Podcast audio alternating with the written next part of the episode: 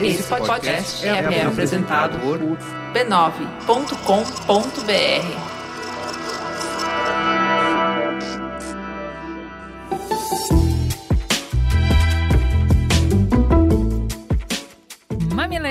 e mamiletes, sejam bem-vindos ao nosso espaço para conversar sobre temas polêmicos, escutar opiniões e entender visões e vivências diferentes do que a gente já tem. Eu sou a Juva Lauer. Eu sou a Cris Bartes e esse é o episódio de número 200 do Mamilos, o podcast que faz jornalismo de peito aberto. E, gente, antes de começar, a gente tem um anúncio muito legal. Que a... rufem os tambores.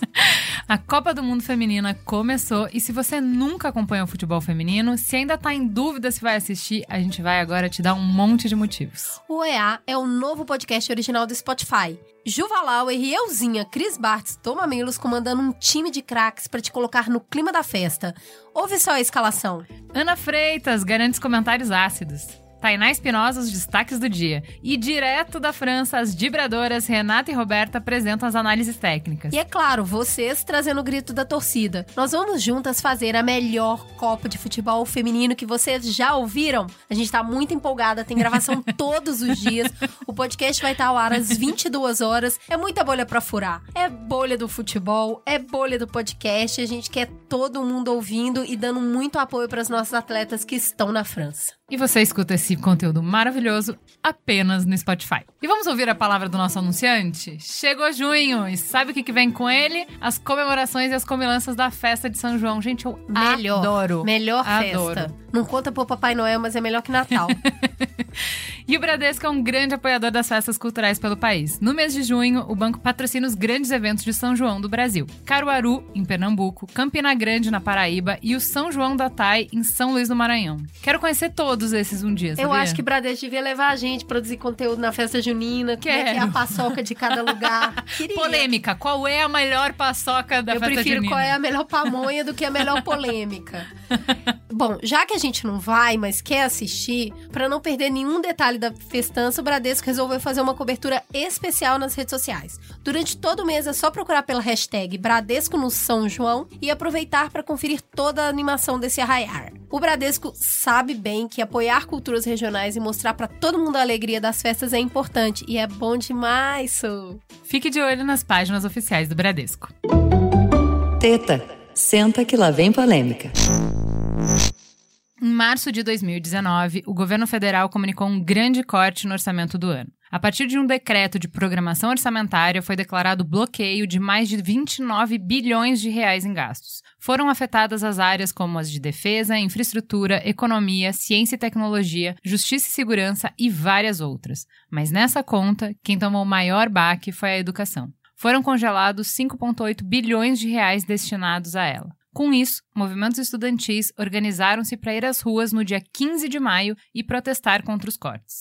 Essas manifestações foram registradas em 222 cidades do país e o seu barulho chegou aos ouvidos do presidente Jair Bolsonaro. Incomodado, ele referiu seus manifestantes como idiotas úteis e massa de manobra, deslegitimando os protestos. Onze dias depois desse primeiro ato, uma nova manifestação aconteceu, dessa vez a favor das medidas do governo e em apoio à imagem do presidente. Para se contrapor aos interesses dos protestos anterior, simpatizantes do governo federal uniram-se em 156 cidades para defender a reforma da Previdência, comunicar apoio à Operação Lava Jato e ao pacote anticrime, também repúdio ao STF, entre outras coisas. Dessa vez, a mobilização ganhou uma boa avaliação de Bolsonaro, que inclusive elogiou a clareza e definição das pautas que o movimento trazia. Na semana seguinte, aconteceram atos contra o congelamento de verbos para educação em 136 cidades. Nas notícias da televisão, na internet e nas fotos de jornal, tudo parece sempre lotado, e é inevitável ficar com a sensação de que estava todo mundo lá. Os organizadores das manifestações convocam usando as redes sociais, contando com a potência do compartilhamento entre grupos. Mas quem é que comparece afinal? Quem está na rua, necessariamente, estende a militância às redes sociais? E para quem milita muito nas redes, basta o sofá? Afinal, quem é esse todo mundo que parece estar sempre lá? Para entender um pouco melhor sobre tudo isso, trouxemos dois convidados especiais. Primeiro, prata da casa, Pablo Hortelado. Seja bem-vindo. Obrigado. Fala para nossa audiência, para quem está perdido, quem é você na fila do pão? Sou professor do curso de Gestão de Políticas Públicas da USP e pesquiso relação entre mídias sociais e mobilização política. E como Milo você já gravou? Você gravou Desafios da Democracia no passado, Sim. bem no auge entre uma primeiro turno e segundo turno. que mais? Eu vi um outro, eu não lembro o título oficial. Sobre privacidade na internet. Isso mesmo.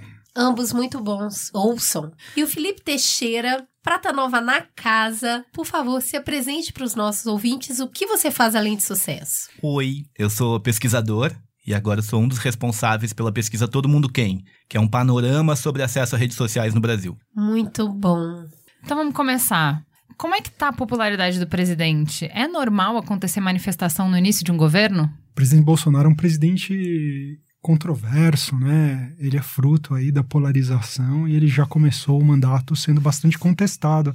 Nesse sentido, guardado todas as diferenças, ele é semelhante ao segundo mandato da Dilma de 2014, que também foi extremamente contra, também é fruto da polarização política, foi uma eleição muito dividida, muito disputada, muito agressiva, a campanha foi muito agressiva e ela já começou assim sob forte disputa. Então, eu acho que a comparação mais próxima aí o que a gente está vendo com Bolsonaro é Dilma 2.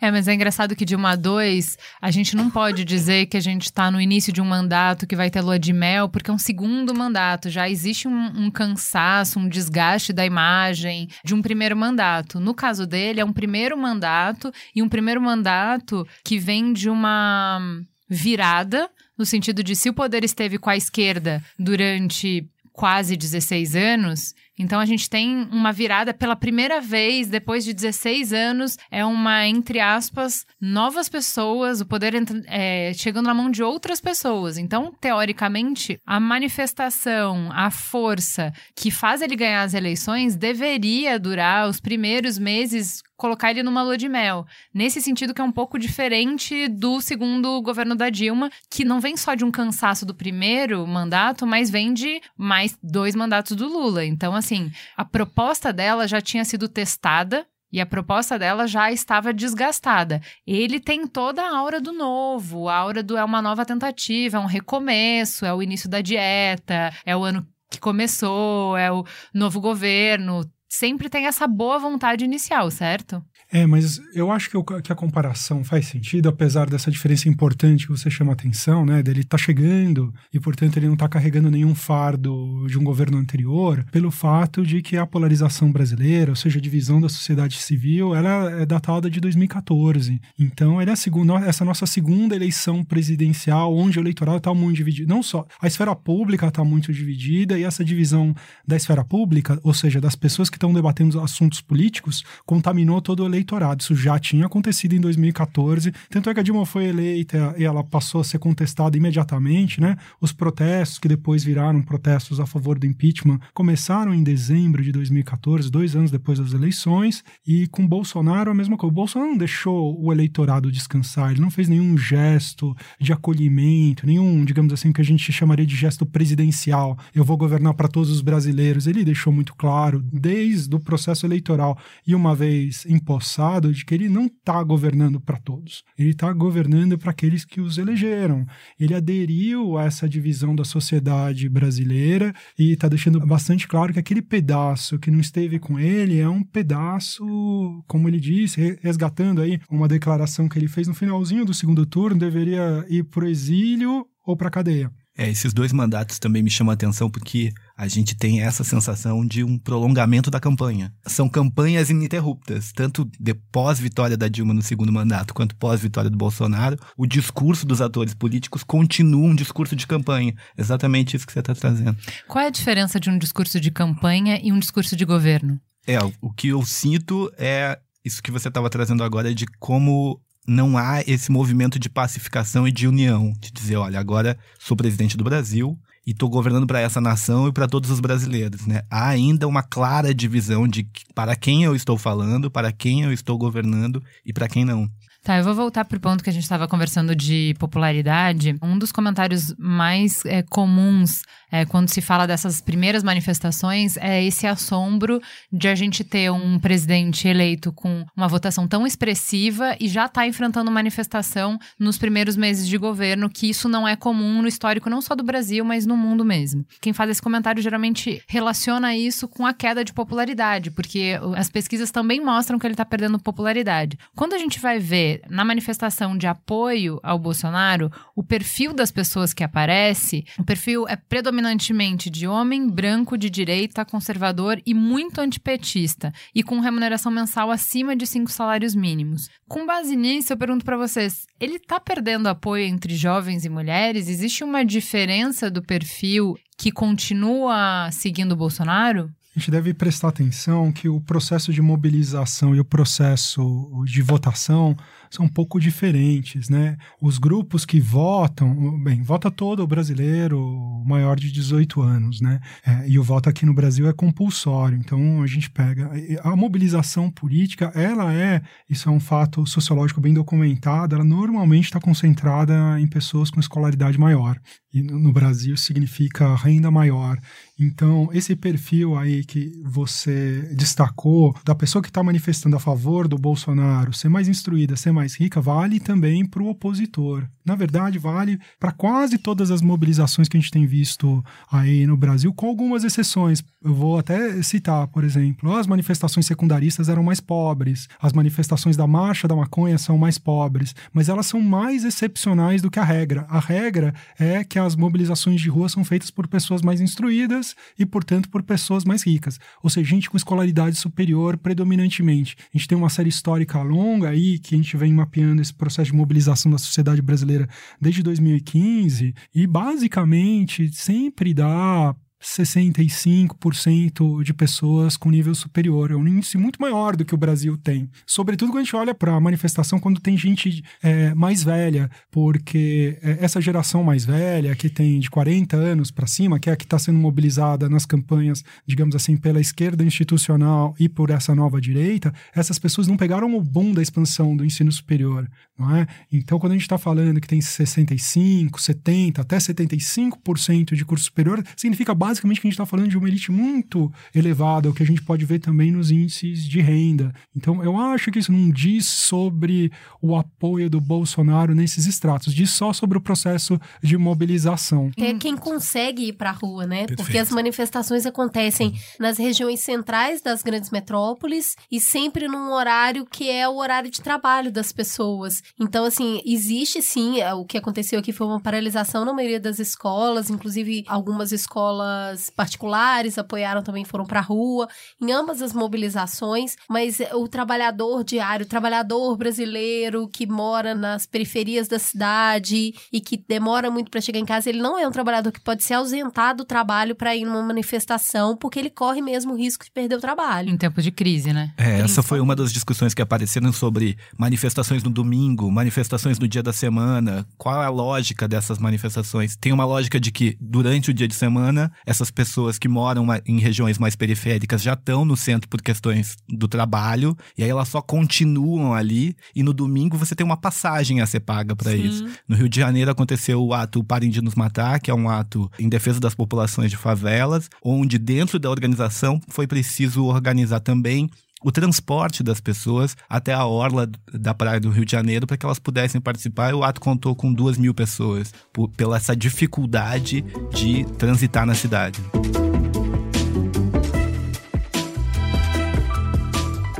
Vocês estão trazendo é, aspectos que são comuns, né? O Pablo estava explicando, ah, todas as manifestações que a gente já viu até agora, quando a gente monitora. Vão mais ou perfil, menos as mesmas pessoas, é, né? Agora, você percebe, Pablo, é, analisando o público dessas manifestações, dessas últimas três manifestações, existem atores novos? Então, Eu vou te dizer o que, que, a gente viu. Eu não fiz pesquisa nas manifestações anti-Bolsonaro. Eu tive na manifestação anti-Bolsonaro, vi, observei, mas não medi. Mas a gente mediu com muito cuidado na manifestação pró-Bolsonaro, porque a gente achava que era o fenômeno mais importante, porque é muito mais difícil você defender do que você atacar. A gente está supondo que o, Bolsonaro bebeu do antipetismo, ou seja, dessas uhum. mobilizações anticorrupção que vem desde o finalzinho de 2014, através de 2015, 2016, 2017 e chega a 2018. Então ele está bebendo nisso e ele, digamos, capturou essa insatisfação e conseguiu transformar isso numa força eleitoral. A gente fez uma medida na, no segundo turno, ele fez uma manifestação, ele organizou uma manifestação, aquela chamada PT Nunca Mais. É aquela na qual ele deu essa declaração absurda que ele falou que a oposição tinha que ser presa ou exilada. Nessa manifestação, ela foi chamada pelos convocantes tradicionais do antipetismo, pelos de sempre, que foi o Vem Pra Rua, o MBL e o Nas Ruas, que meio entrou no lugar aí do Revoltados Online, que era um grande, perdeu a página e meio caiu, perdeu a sua relevância. Então foi chamada pelos grupos de sempre, que sempre convocaram o antipetismo. Quando a gente foi fazer essas medidas aí, que a gente faz sempre, da característica demográfica, né? Então, idade, sexo, escolaridade, renda e das identidades políticas, a gente tomou um susto, porque do ponto de vista uh, demográfico era igual, mesmo grupo. Inclusive, a gente perguntava para as pessoas, uma parcela muito grande delas tinha ido nas outras manifestações a favor do impeachment. No entanto, a identidade política tinha dado um salto. Durante as manifestações anticorrupção, a identidade das pessoas, você perguntava, você se identifica com algum partido político? E dava nenhum partido lá em cima e uns poucos com PSDB, com democratas, bem pouco, uma, uma identidade com partidos políticos muito pequena. Você perguntava de esquerda, centro, direita ou nada disso? Nada disso, dava muito grande, um pouquinho na direita e até uma, um percentual na esquerda, que não era desprezível, variava aí de 15% até 20%, dependendo da manifestação. Ou seja, tinha 20% de pessoas que estavam protestando contra Dilma, que se dizia de esquerda. Conservadores, também dava a única identidade forte desse grupo era o antipetismo. Você perguntava, você se tá. considera antipetismo? Isso dava 90%. Essa digamos assim, essa indefinição, a gente até falava, né, quando a gente, nos nossos trabalhos acadêmicos, a gente dizia assim, é uma polarização manca, porque de um lado eu tenho identidades políticas fortes, as pessoas são de esquerda, são bastante coerentes, do outro lado é uma coisa muito difusa, na verdade muito parecido com a população, com o resto da população brasileira em termos de identidades políticas. Esse fenômeno desapareceu no processo eleitoral. Nessa manifestação que teve logo antes da eleição do Bolsonaro, essas identidades pularam lá para cima, sendo que a manifestação foi convocada pelos de sempre. Então deu uma identidade muito forte de direita, tudo para cima de 80%, de direita, de muito conservador. Continuou as pessoas se definindo como antipetistas, nada feministas, então todas as identidades de direita prevaleceram e ficou um campo muito parecido com o de esquerda, que é muito coerente com identidades políticas fortes, só que invertido. E eu acho que essa é a grande novidade que o Bolsonaro fez. O Bolsonaro pegou, digamos assim, essa insatisfação que durante muitos anos permaneceu difusa, tendo como único motor o antagonismo ao PT e tendo como propulsão o sentimento anticorrupção, e converteu isso numa identidade muito marcada de direita e mas conservadora. mas ainda não associada a partidos políticos ou já começa a aparecer já, alguma associação? Já aparece o PSL com uma identidade muito forte. Embora isso tende a cair, viu? Quando a gente olha historicamente, quando você tem um período eleitoral aí com muito disputado, muito marcado, por exemplo, o Do Collor. Um colega da Unicamp estava me chamando a atenção. É um partido que surgiu do nada, né? Vocês lembram quando o Collor foi eleito e logo depois da eleição ele deu um pico uhum. e depois ele desapareceu não é? Então a gente pode. A é. identidade com o PSL ela pode ser um fenômeno passageiro, mas as outras me chamam a atenção porque as pessoas estão ficando muito coerentes. Esse fenômeno de ser uma, um fenômeno difuso, não é? Que caracterizaria, que era muito compatível com o fenômeno populista, na qual todo mundo participa, né? Todo mundo. O populismo é uma, a, digamos, é, é uma disposição anti-elitista difusa, na qual entra todo mundo. É um convite a todo mundo Basta você odiar o PT. Você não gosta do PT, você uhum. é contra a corrupção, você pode entrar, não importa se você é de esquerda, de direita, se é a favor de mais Estado, menos Estado, todo mundo entra aqui e o que nos une é esse sentimento de oposição às elites. Esse fenômeno mais caracteristicamente populista difuso desapareceu. Agora, identidades, elas estão muito alinhadas. Né? E a gente vai ver o que isso significa para o futuro. Para mim, e quando a gente foi medir agora, nessas pró-Bolsonaro, a nossa principal curiosidade era ver se aquilo era um fenômeno fenômeno das eleições a um fenômeno mais permanente. E a gente constatou que esses níveis elevados permaneceram com uma margem de variação muito pequena dentro da variação estatística. Então, aquilo que a gente viu emergir no processo eleitoral se consolidou, o que, que é, seis meses, um pouco Seis menos. meses. é. Mas será que eu fico me perguntando se isso é um fenômeno só brasileiro, né, de organizar isso enquanto identidade política, sendo que em outros países do mundo a gente tem visto a direita se eleger em vários lugares. Então a gente vê uma conversa mais voltada para a direita também em outros países, isso sai no noticiário no Brasil. E aí eu não sei se é só o efeito Bolsonaro ou se a política internacional mais voltada também neste campo ajuda ou já que a gente está falando de mais escolaridade, de mais elite, então mais acesso à informação, ajuda na formação dessa identidade também aqui no Brasil. O que, que você acha, Felipe? Me chama a atenção que no Brasil, até queria ouvir o Pablo falar disso um pouco, mas que no Brasil, esse movimento do Bolsonaro, do PSL, dessa direita, conseguiu vincular a ideia de direita à ideia antissistema, que é meio paradoxal, que é como que eu me posiciono à direita, eu já estou considerando todo o, o campo político. E ao mesmo tempo eu digo, eu não quero nada do que tá aí, eu não acredito em ninguém, eu acho que tem que tirar todo mundo. E isso é uma coisa que eu não vejo no cenário internacional, dessa vinculação do movimento ultradireita e da direita com o movimento antissistema. Eu acho que a ênfase, essa distinção tem um, tem um pouco a ver com o antissistema de esquerda e o antissistema de direita. O antissistema de esquerda, ele enfatiza o sistema econômico, né? Então, quando você diz eu sou antissistema, eu estou me referindo à oposição ao sistema econômico. No caso do Bolsonaro, ele está se referindo ao sistema político e também ao sistema cultural. Essas duas coisas. Aliás, eu acho, a gente já ah, tem defendido. Quando eu estou falando a gente, não é eu, Régio, não, o nosso grupo de pesquisa lá no, Eu e o Edson lá nesse nascimento. Eu e o Pelé. Exatamente. É, porque a gente tem uma equipe lá atrás, só tô falando, são coisas que a gente pensa, a gente trabalha bastante em conjunto. Uma coisa que a gente vem defendendo bastante lá, nos- no- nas coisas que a gente escreve, é que a força do bolsonarismo foi articular dois processos políticos que estavam em paralelo, estavam desarticulados, e juntou, deu força a eles e, e carimbou uma identidade política neles. Isso que eu acho que aconteceu. E esses dois processos, um é esse que a gente estava falando, o sentimento anticorrupção, que era estava muito focado na classe média, porque a gente vê essas mobilizações, eram praticamente gente de classe média, e um outro processo que estava acontecendo nas classes mais pobres, que era, eram as guerras culturais que estavam sendo travadas pelas igrejas, não só as evangélicas, a igreja católica também. Esse discurso contra a ideologia de gênero, quem lançou isso foi a igreja católica. Então as igrejas estavam há muito tempo em campanhas que não estavam aparecendo no debate público, você não captura isso acompanhando os jornais, mas elas estavam sendo discutidas nas igrejas, nas salas paroquiais, e esse fenômeno que foi articulado, a meu ver, então as guerras culturais contra o feminismo, contra o movimento LGBT, sobretudo, se articulou com o movimento anticorrupção.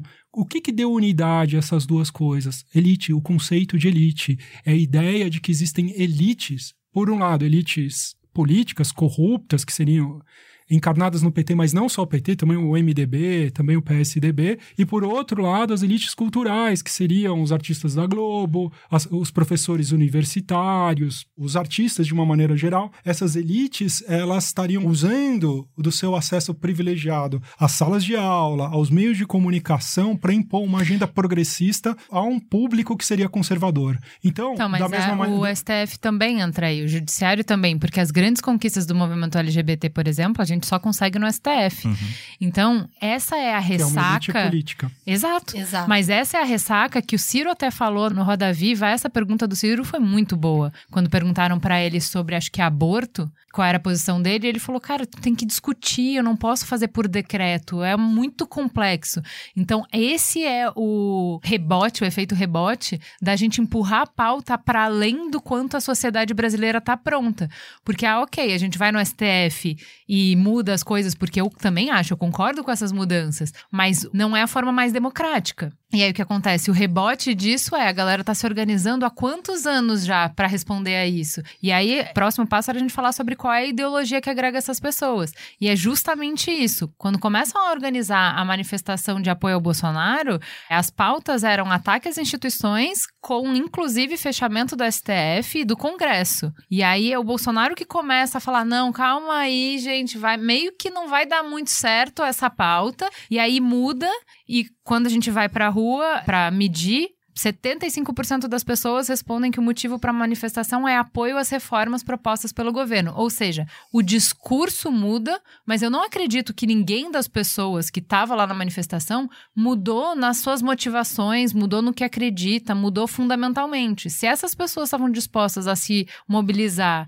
para fecha STF e fecha Congresso, eu acho que são indicadores muito preocupantes como bandeira. E o mais interessante é que se a gente tira Brasil e põe Maduro aí, dá na mesma, né? Porque são pautas que a gente ouve da Venezuela, que é esse mesmo grupo que fala: a gente não quer virar a Venezuela. Então, assim, a coerência não temos mesmo, tá tudo bem. Mas quando a gente começa a entrar nessa discussão de quem tá indo pra rua e tá pedindo o quê, e a nossa falta de diálogo sobre as mudanças que a gente quer promover, o que eu tô entendendo, Pablo, do que você falou, é que o governo vendo a necessidade de permanecer o seu discurso forte é, antipetismo e levando isso para uma identidade que ele, eu acredito que ele saiba que isso não se sustenta por mais muito tempo, né? Porque daqui a pouco a culpa já não é mais do PT, é sua. Quem tá no governo é você. Ele começa a enfraquecer as, atores políticos e culturais que podem promover as conversas que antagonizam as propostas que ele está trazendo.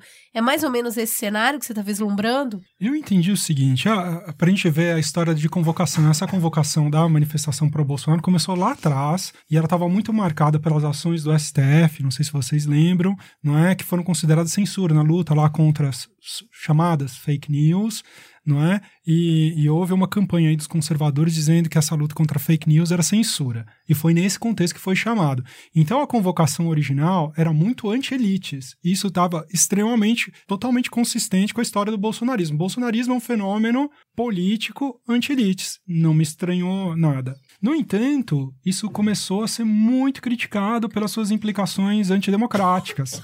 Como assim? Anti-STF? Anti-Congresso Nacional? Vocês vão fechar o Congresso? Vocês vão fechar o STF? E aí, esse tipo de crítica aí que você até é, resgatou, né, isso é muito parecido com a Venezuela, começou, o governo recuou. A minha leitura disso é que o governo Bolsonaro, ele está tentando se estabelecer como um governo que tensiona com essas elites, mas não ao limite de romper as regras institucionais. Não estou dizendo que ele vai fazer isso, estou dizendo que ele está tentando se apresentar como quem está fazendo isso. Se ele vai fazer isso, eu não sei. Né?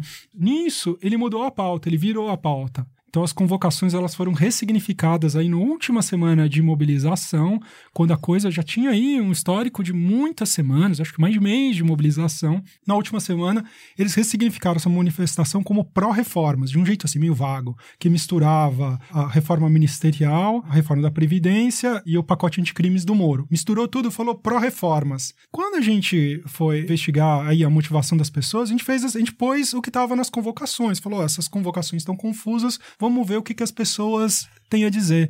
E eu vou te dizer que a gente ficou extremamente surpreso. Extremo. Eu não esperava que essa ressignificação do governo reverberasse com tanta força na sua base. Tanto é que eu não perguntei dessas, com quais dessas te motivaram. A gente, de propósito, formulou a pergunta, pediu para eles falar de todas essas, qual mais te motivou? E a gente tomou um susto quando deu 75.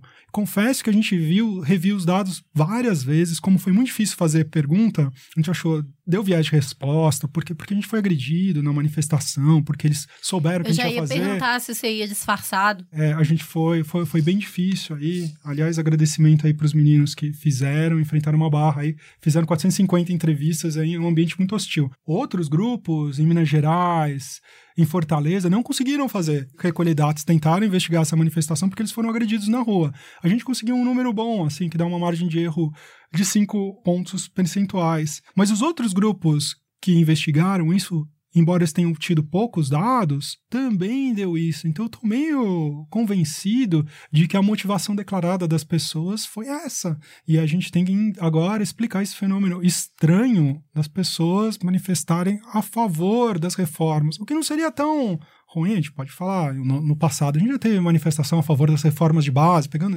exemplos históricos. A gente está falando de uma reforma, no meio dessas reformas, tem uma reforma aí que é osso, que é a reforma da Previdência, que por mais que você seja intelectualmente convencido, sair na rua para dizer eu quero trabalhar mais, eu quero contribuir mais, eu quero receber menos, eu acho uma coisa muito estranha. Eu tenho dificuldade de explicar esse fenômeno.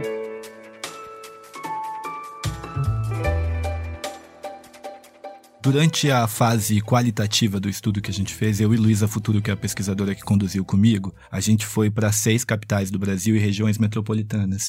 E principalmente fora das elites, o principal discurso era da revolução que sempre foi um discurso atrelado à esquerda. Né? E as pessoas dizem, por que o discurso da revolução? Porque essas pessoas que continuam em condições de vida precárias já passaram, desde o período que a gente está chamando de democracia, por governos de direita e governos de esquerda e sentem que na sua vida nenhum dos dois teve um efeito que elas esperavam. Então, só algo revolucionário, algo radical, poderia mudar a vida delas. Então, quando se fala de reforma, eu conecto muito com esse discurso de a gente precisa mudar muito e a gente precisa mudar tudo. Então, a reforma não necessariamente de um conhecimento elevado do que essas reformas significam, do que a gente está falando quando está falando de reforma, mas é, é preciso mudar. Essa é uma um, uma consciência disseminada no Brasil de que do jeito que está não pode ficar, que é inclusive verbalizado pelo presidente desde a campanha. Né? Mas então, aí eu vejo uma certa coerência, que é também. assim, eu quero qualquer coisa diferente do PT, também. eu preciso de outra coisa no governo, uhum. então a gente põe outra coisa.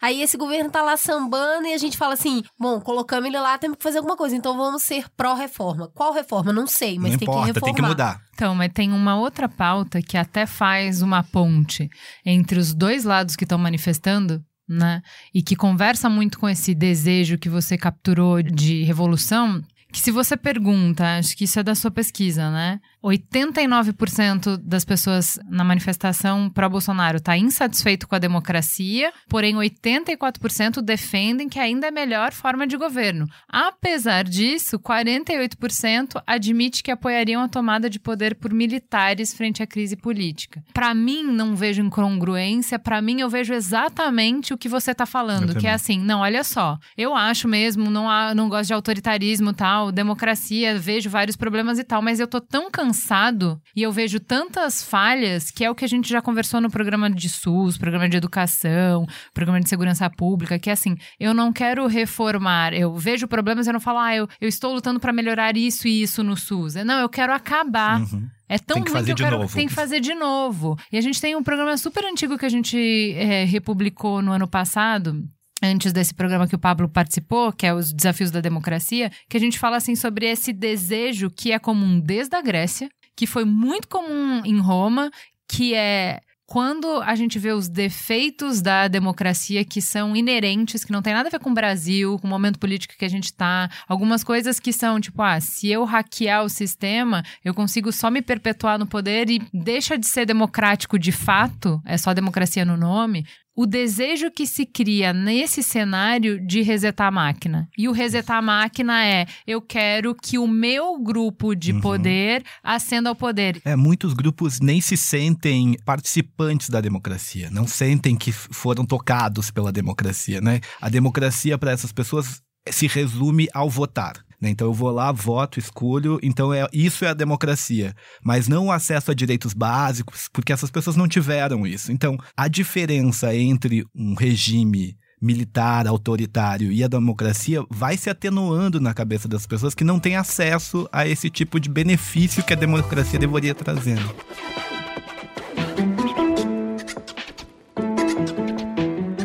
Alguns paralelos interessantes nisso, sobre o que nós vamos defender a partir de agora, porque, igualzinho a reforma da Previdência, eh, se você for lá defender este ponto, é bastante difícil você explicar do porquê que você defende. É muito difícil você fazer uma manifestação pró-Bolsonaro contra quem estava na rua defendendo a educação. De 30 bilhões que foram contingenciados, 6 é de educação. É um número muito amplo para uma coisa que, na real, todo mundo, não importa classe social, não importa credo, todo mundo defende educação. Uhum. Todo mundo fala que educação é importante, é prioridade. A gente até supervaloriza a escolarização uhum. dentro desse aspecto, esquecendo a importância de uma educação civil e comunitária. Então, você ir na rua e falar, ah, eu sou contra quem está manifestando a favor de, da educação, não tem como, não é coerente. A gente coloca tudo dentro desse espaço de tem que reformar. E aí eu vou para outras esferas da, da nossa vida privada. Quando você está num casamento e ele começa a dar muito problema, você separa. Uhum. Quando você tá numa casa e a casa começa a precisar de manutenção demais, você se muda. Quando você tá com um carro e aquele carro começa a enguiçar, você compra outro. Então, assim, a coisificação que a gente tem dos processos de tentar um pouquinho, não deu certo, eu pulo pro próximo, eu vou pro próximo, eu deixo isso para trás, eu acho que a gente leva também para a esfera pública, né? Eu desisto do PT, eu desisto da democracia, eu quero outra coisa, eu quero algo novo. Isso aqui não dá para consertar. Só que quando a gente leva para o público muito do que é o privado, muito do que é o objeto, né? Eu acho que a gente perde justamente o que fez a gente se unir enquanto sociedade para sobreviver, que é o poder da reflexão, da discussão, né, e da sociedade, as invenções que nós criamos para permanecer juntos como linhas geográficas, economia e a própria política. É, mas até mesmo uma crítica que se faz aos partidos políticos e à discussão política no Brasil é essa simplificação de questões complexas, né? Assim, essa coisa de eu vou resolver o desemprego abrindo mais vagas. que mágica é? Como, mas como? Claro, é, eu gosto disso, isso me soa Quero. bem. Quero. Eu tenho que ter mais vagas nos hospitais. As crianças todas têm que estar nas, nas escolas. Concordo. Isso, vou votar nessa pessoa. Eu me alinho a esse discurso. Mas a complexidade dessas questões é muito maior e, de uma maneira geral, olhando para a população brasileira, as pessoas não conseguem nem chegar a esse nível de discussão por uma série de fatores, de acesso e de outras coisas. Então, fica uma base muito simplista para questões complexas. E aí tem muitos atores políticos que se aproveitam dessa simplificação para dar soluções que não funcionam. Eu queria chamar a atenção que a gente está vendo um momento muito difícil com uma mistura de crise e afirmação da democracia ao mesmo tempo. Esse fenômeno que a gente esquece de notar, que o fenômeno Bolsonaro, embora tenha esse conteúdo autoritário forte, não é? Ele fez um governo de generais, ele faz apologia à ditadura militar, etc. Ele tem um conteúdo democrático forte e essa aparente contradição, eu digo aparente porque ela as coisas estão encaixadas lá dentro, devia ser motivo de reflexão. Se a gente olhar para a história política brasileira, a gente vai ver que o Eduardo Cunha, antes do Eduardo Cunha cair, ele amarrou essas eleições de 2018 bem amarradinhas. Na boca do sapo. É, exatamente. Ele fez uma mini reforma eleitoral que basicamente travou o sistema. Né? A ciência política brasileira falava assim: para eu ser eleito, não é condição suficiente, mas necessária. Eu preciso de três tipos de recursos: verba de campanha, tempo de propaganda no rádio e no TV e alianças nos estados. Esses três recursos, ele vinculou os grandes partidos e a liderança dos grandes partidos. Então, não tinha mais verba de campanha privada. Então, toda a verba de campanha era pública e ela era distribuída de acordo com a sua bancada no Congresso. De maneira que os grandes partidos tinham mais dinheiro, os pequenos partidos tinham menos ou nada. A mesma coisa, o tempo de TV também era distribuído de acordo. E as alianças, a capacidade de fazer aliança, também estava ligada à sua influência política. Então, os grandes partidos faziam muitas alianças. Isso aqui foi desenhado para o sistema não se mexer. Ele estava em crise, o Eduardo Cunha amarrou ali para não ter renovação. E o que a gente viu que... foi um movimento político que atropelou essa muralha da China que o Eduardo Cunha fez para conter, digamos, esse impulso de renovação da sociedade brasileira. Não só, apesar de tudo isso, a gente teve a maior renovação da história do, recente do parlamento brasileiro. E a gente elegeu um cara que não tinha tempo de TV, não tinha verba de campanha. Eduardo Cunha não contava não tinha, com o WhatsApp? Não foi o WhatsApp, foi esse movimento. Desde 2013 a sociedade está se levantando. E você imagina, se, se essa reforma não tivesse sido feita, a inovação teria sido muito maior. Ela foi feita para conter e mesmo assim não conteve. Eu estou falando isso porque tem um elemento. A eleição do Bolsonaro, ela é um elemento democrático. Então, esse tipo de coisa que você está falando, as pessoas, ao mesmo tempo, elas estão afirmando democracia, ao mesmo tempo elas estão, tem a ver com a crise da democracia representativa, que ela já não atende mais ninguém, e a emergência de um impulso democratizante, mas que não está achando substituto para essa democracia liberal, esse sistema representativo. E nisso está escolhendo. Eu me lembro, entrevistei um, um líder da greve dos caminhoneiros, você lembra, em 2018, que ele me deu uma declaração, assim, que eu fiquei estupefato, assim, com o enigma. Ele dizia assim, nós precisamos eh, de uma intervenção militar para tirar o Temer e convocar direta já. Então tava uhum. intervenção militar, fora Temer e direta já, tudo numa tudo mesma junto. sentença. E essa é. Mas peraí, é, Pablo, é, isso não essa é mistura, novo. Essa mistura. Quem foi que chamou o general em Roma? Foi o Senado, o Senado que colocou lá. Vem cá, Júlio César, sobe aqui, chega mais. Tá tudo corrompido, esses políticos são sempre os mesmos, já compraram as eleições, já.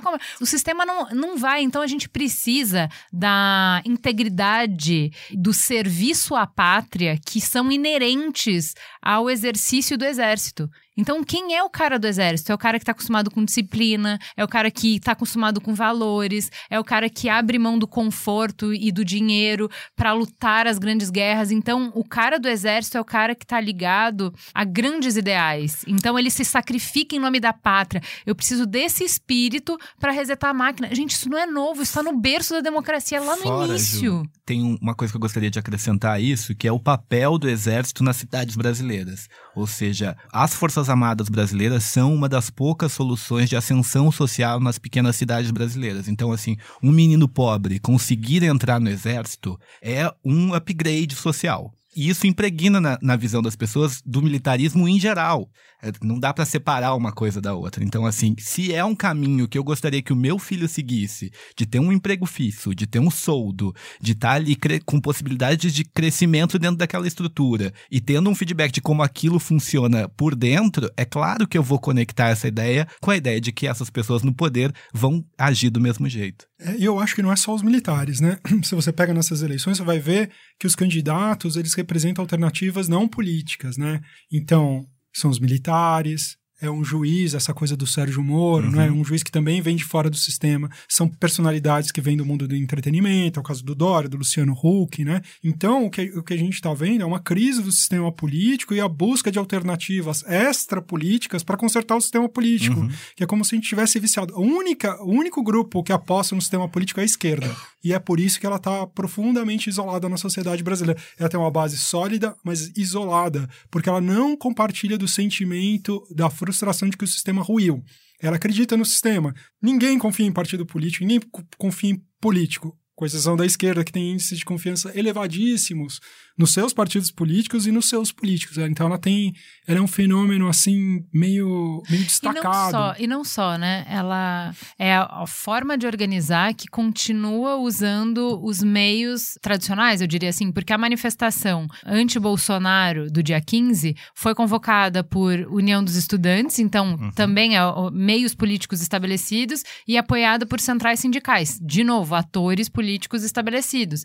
E a do Bolsonaro não por mais que a gente fale de PSL, vem para a rua e tal, foi muito menos institucional a convocação do que do movimento da esquerda. E uma das críticas à esquerda é exatamente a falta de proposição de alternativas fora sistema, né, que é exatamente o que o Pablo está trazendo.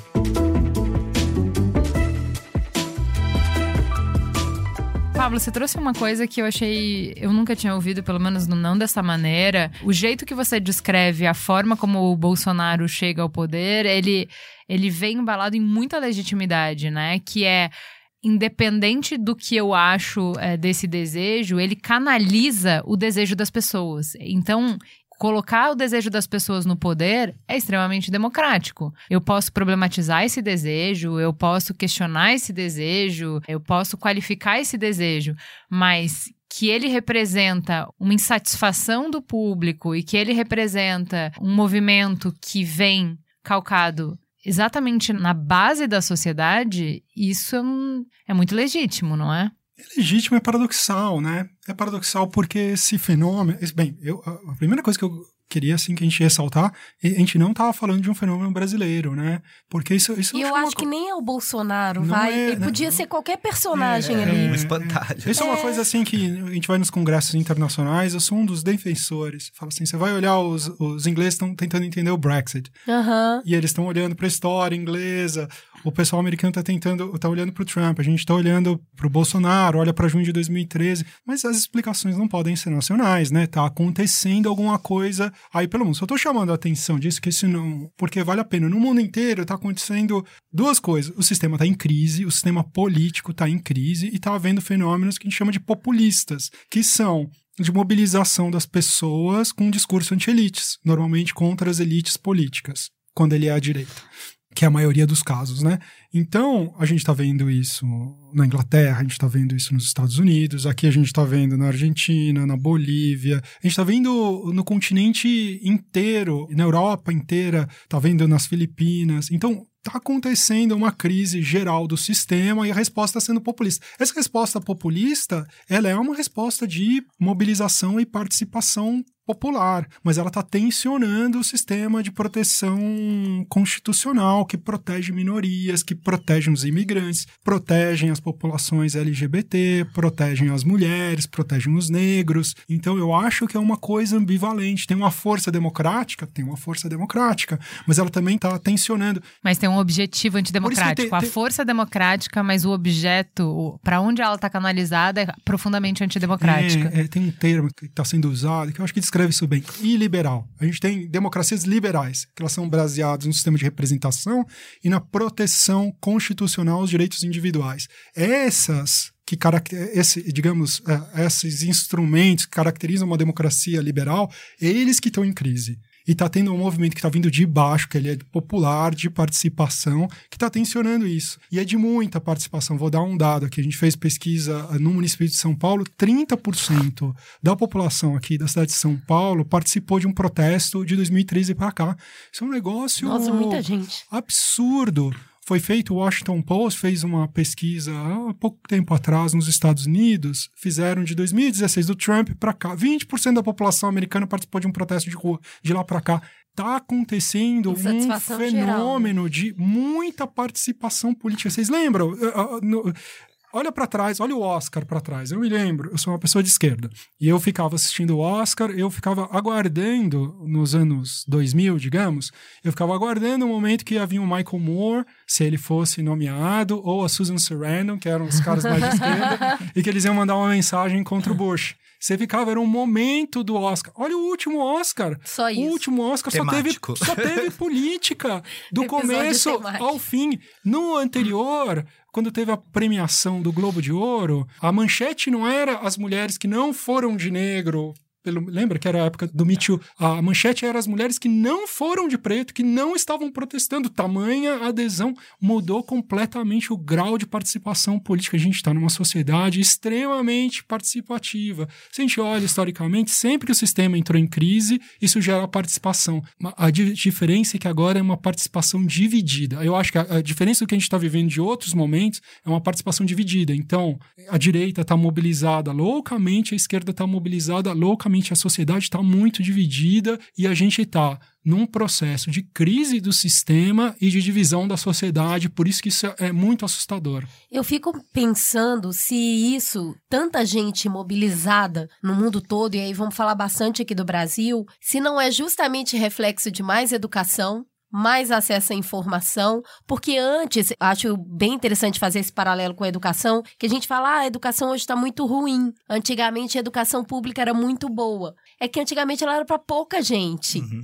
né? E era para elite. Hoje está todo mundo na escola. Então tem mais gente dentro é mais difícil organizar. E eu fico pensando se isso não acontece com a sociedade como um todo. Além da população mundial ter crescido absurdamente, as pessoas têm mais acesso à informação, elas têm mais escolaridade e elas têm mais voz porque elas se encontram em redes sociais e falam o que elas pensam, então a gente se une nos grupos de pensantes similares, e eu acho que aí, se isso fizer algum sentido, só vai ficar cada vez mais difícil com mais gente acessa a informação, com mais seres pensantes, essa massa de discussão ela fica cada vez maior. Faz algum sentido, Felipe? Para mim faz. Embora a gente tenha, por exemplo, nas redes sociais, 33% da população diz que não tem acesso às redes sociais. Na pesquisa, a gente fez uma pesquisa. Entra o WhatsApp quando fala redes sociais? Então, preciso dar uma explicação maior.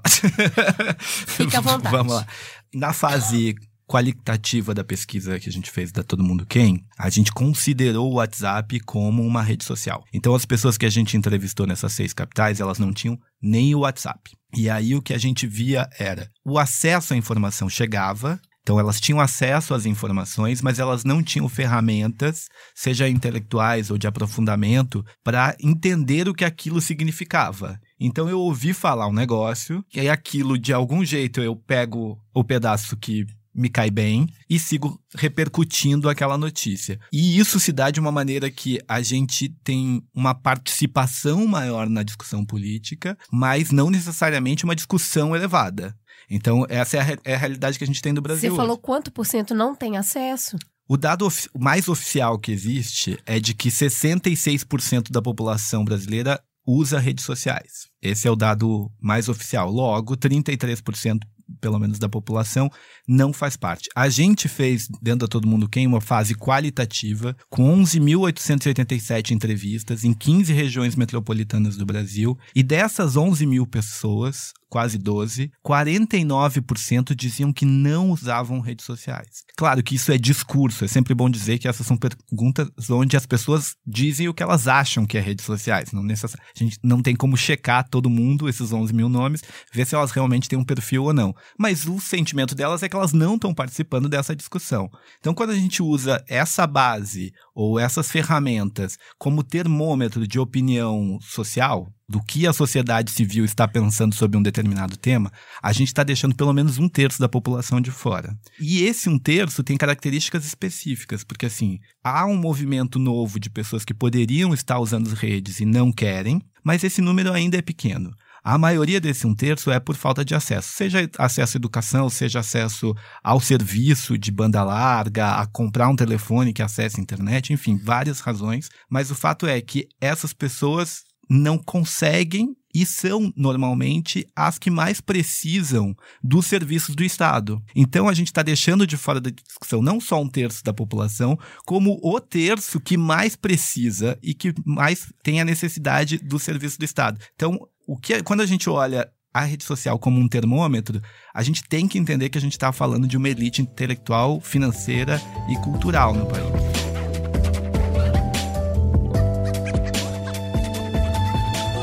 Bom, tive esse final de semana em casa, né? Fui para BH encontrar com a, os 485 parentes que não via há muito tempo.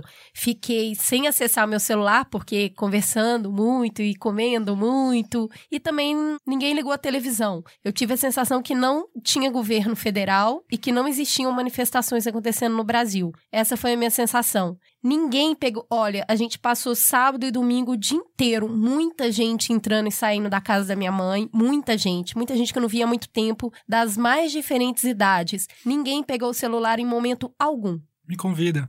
Ninguém. ninguém pergunta se tem Wi-Fi. Essa pergunta não existe. Não existe. Tem Wi-Fi? Oi? Se a minha avó te ver pegando o celular, ela, tipo, é, é perigoso ela pegar o celular e jogar na panela de feijão. Então, assim, eu passei o final de semana muito offline. Eu só peguei celular para tirar foto da família.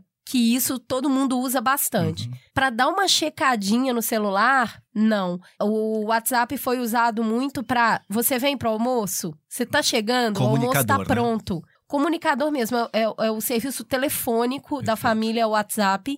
E isso me impressionou muito, porque sábado já era madrugada, sei lá quantas cervejas depois que surgiu o assunto de saúde, porque tem um tio que está internado no hospital público próximo. Ninguém, hora nenhuma, falou de acesso, tá difícil, com esse governo novo, não houve essa conversa. A conversa é muito assim, tá mais apertado, os preços estão mais caros, a gente precisa trabalhar mais, mas é eu juro pra vocês, gente, parece que eu tava em outro país, assim. Não, não existia Bolsonaro, não existia PT. E a crise econômica só intensifica isso, porque as pessoas têm tanto que lidar com suas dificuldades micro, que é como é que eu vou jantar, como é que eu vou Sim. ter dinheiro para transporte, que o macro vai se perdendo realmente. Essas discussões macroeconômicas ou macropolíticas, elas perdem relevância A realmente. conversa era quanto tá caro o pescoço de peru. Que era uma coisa, é uma coisa que a gente come muito lá em casa.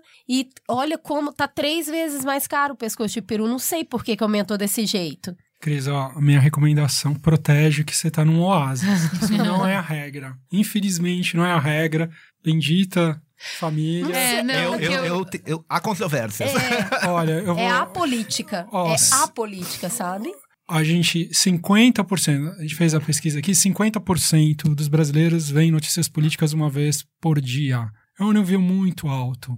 Muito. Eu acabei de falar, 30% vão, é um terço vai à manifestação e 50% vê todo dia. A gente vivia obcecado com política, a gente se reunia em família Uhum. e a gente falava de outros assuntos, falava de futebol, falava fofoca de celebridades, a gente, sei lá, falava dos assuntos da família, punha em dia. Mas realmente o que aconteceu recentemente é que a, a- a política infiltrou todos os espaços e ela está contaminando, envenenando todos os espaços, né? De maneira que você conta isso, a gente fala, eu quero entrar nessa família, me convida, eu quero participar de um almoço não, onde é os que- primos não brigam, eu quero participar de um almoço onde Então, os primos mas não brigam, porque além isso da- tá acabando. Para além da anedota particular, que cada um tem a, a Claro. sua família, como é que a gente vê as redes sociais pautando a conversa política social mesmo, as ruas, pautando o debate público de política? O que acontece em redes sociais representa a opinião da população? O que a gente vê na rua está representado nas redes sociais? Não dá para desprezar o poder das redes sociais.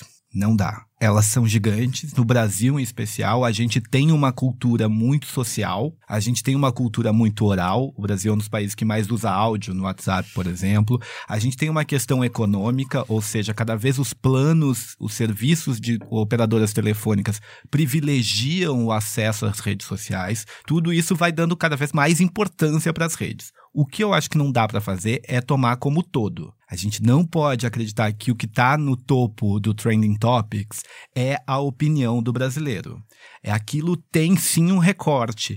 Isso que o Pablo está trazendo, eu até queria te perguntar, Pablo, qual é a sua opinião, mas a sensação que eu tenho é de que esse aprofundamento em discussões políticas se dá muito sim nas elites culturais e econômicas, que para as pessoas mais pobres do Brasil, que estão mais longe, o Todo Mundo Quer é uma pesquisa que a gente fez em região metropolitana. A gente nem foi para o Brasil profundo, onde não tem água, não tem esgoto, porque a gente sabia que lá, obviamente, as pessoas não estavam acessando redes sociais. A gente foi para as 15 maiores capitais do país. E ali a gente via as pessoas sem acesso a vários serviços, quanto mais acesso à internet e redes sociais. Então, elas efetivamente não estavam participando dessa discussão, pelo menos não nesses canais. Então, a sensação que eu tenho é de que há sim um recorte de classe, principalmente, com relação a essa discussão política. Eu acho que o Brasil ah, cresceu muito a participação do brasileiro nas discussões políticas, mas do brasileiro que tem acesso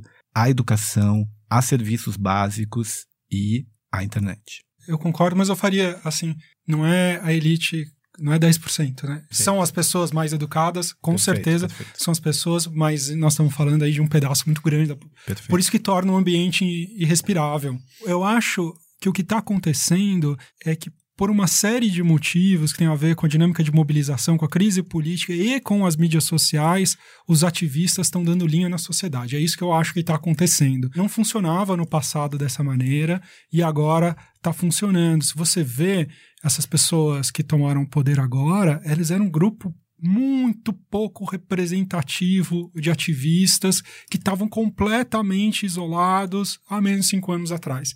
E subitamente agora eles estão no poder com uma enorme capilaridade no país. Eu acho que essa crise de representação combinada com o aumento do poder das mídias sociais realmente impulsionou.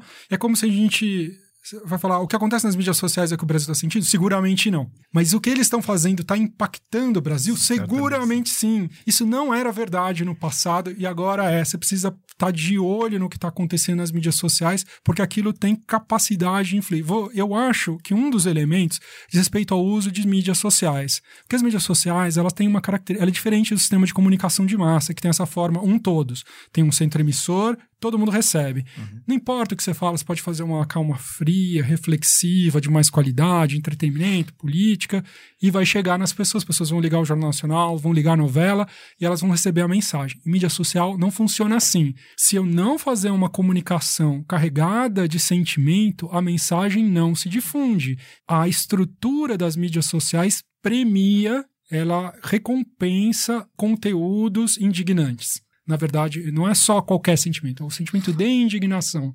E é por esse motivo que os grupos políticos se perceberam disso e eles estão encharcando, inundando o nosso dia de conteúdo indignante que a gente fica passando adiante. Perfeito. O que acontece é quando você olha o gráfico, você vai ver que antes a gente ficava muito tempo na TV e não tinha, né? Porque antigamente não existiam mídias sociais. Ela vai crescendo, crescendo, e hoje, para esse 70%, que é uma elite, é, mas é 70%. É dois terços do, dos brasileiros que usam mídias sociais já ficam mais tempo nas mídias sociais do que na TV. E o que que circula nessas mídias sociais?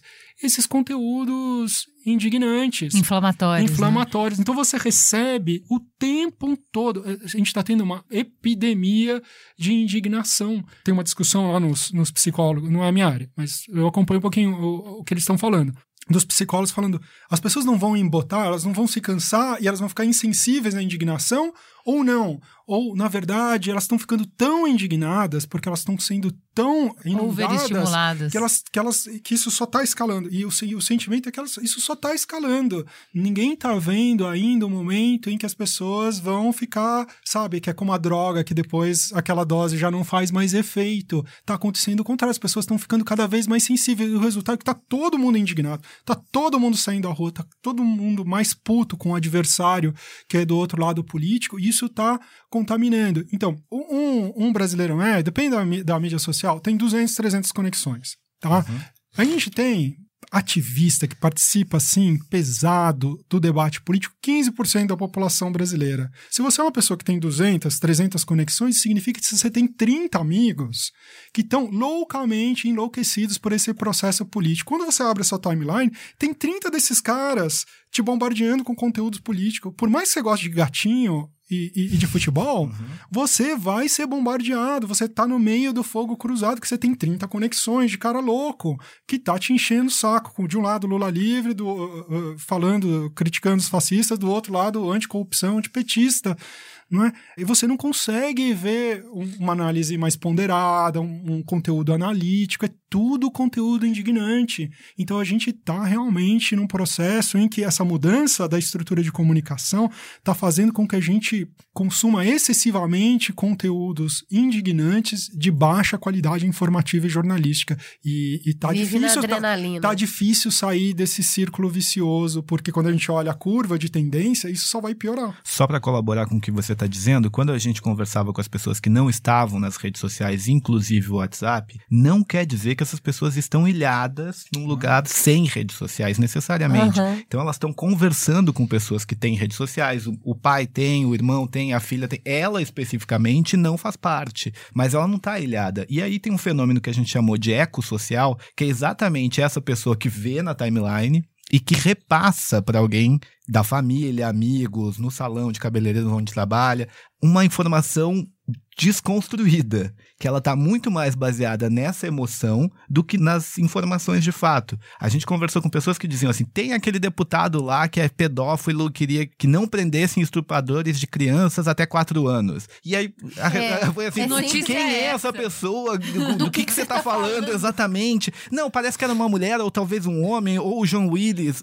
Então, é, assim, mas se cria uma ideia de que há uma corrente política que defende que estupradores não sejam penalizados. E aí, quem conseguir colar essa ideia numa frente política, seja de esquerda ou de direita, consegue trazer essas pessoas para o seu lado. Eu só coloco isso naquela brincadeira do telefone sem fio, que chega lá no final uma coisa totalmente Uhum. diferente do que foi dita no início. Mas para daqui pra frente, entendendo que não teremos lua de mel mesmo, vamos começar a crise logo no início do casamento. O que que é- essas manifestações nessa sequência que aconteceram, vocês acreditam que demonstra o que a gente tem pra frente, o que que se impacta no jogo político mesmo, em quem tá lá hoje?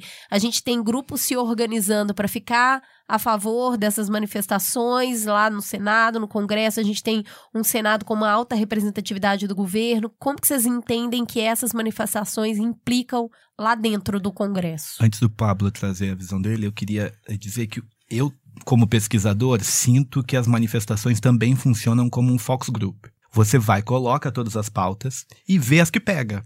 Vê as que estão nos cartazes, que as pessoas repercutem mais. E aí, isso é retroalimentação para o discurso político. Então, assim, ah, então as pessoas ficaram mais tocadas por essas pautas, são as que estão mais presentes nas manifestações, então é nelas que a gente deve investir, assim. Então, é, acho que as manifestações também redirecionam discursos políticos, né? Alimenta e retroalimentada. Tem uma foto maravilhosa, recente, de uma.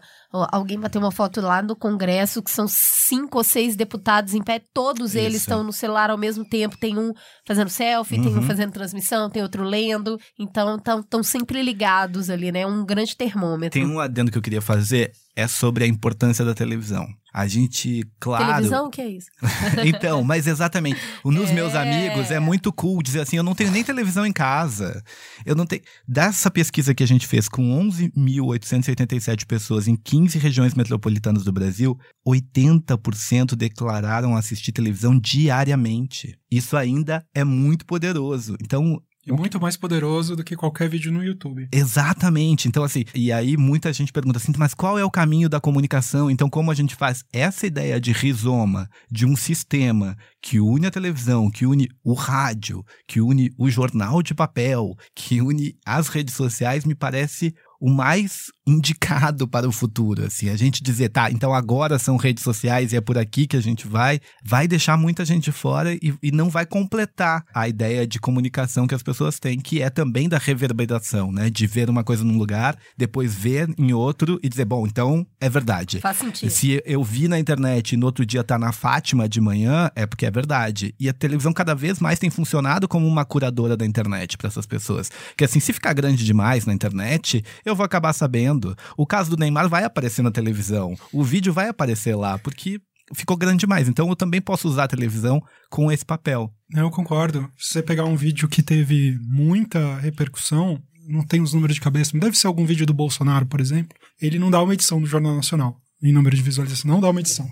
No entanto, no entanto, eu queria chamar que justamente o fenômeno da polarização é que eu tenho vozes demais dizendo a mesma coisa. E isso é que tá massacrando, porque na verdade, essa estrutura das mídias sociais, ela é muito potencialmente, idealmente, muito mais diversa. Acontece que essa diversidade morreu por um fenômeno social. Talvez a própria a maneira como ela foi desenhada tenha favorecido isso. É uma discussão que se tem.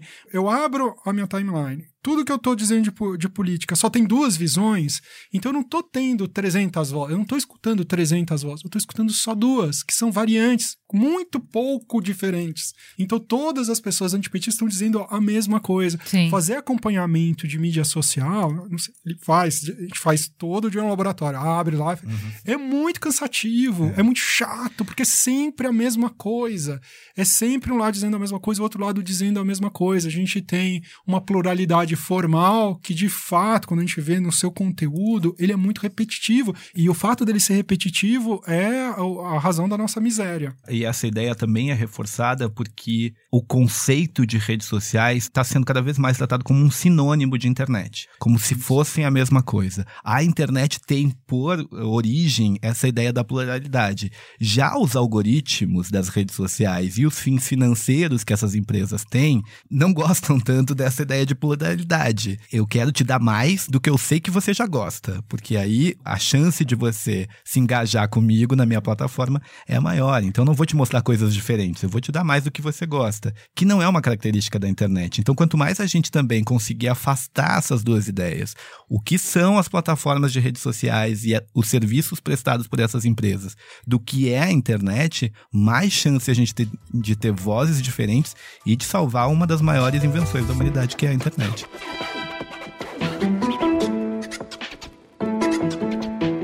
Em 140 caracteres, eu quero saber quem é que saiu fortalecido dessas manifestações. Elas não foram fortes o suficiente para nenhum lado. E saiu, eu realmente acho que saiu empatado. Então, o grupo que está fazendo oposição, o- a oposição às medidas educacionais, que é basicamente o setor educacional, professores e estudantes, fizeram uma manifestação eloquente e mandaram um sinal de que essas medidas são impopulares. E eles romperam, aparentemente, não medi, mas aparentemente observando, rompeu a bolha do campo da esquerda. Tinha gente que não é militante, isso foi muito importante para legitimar essa mobilização.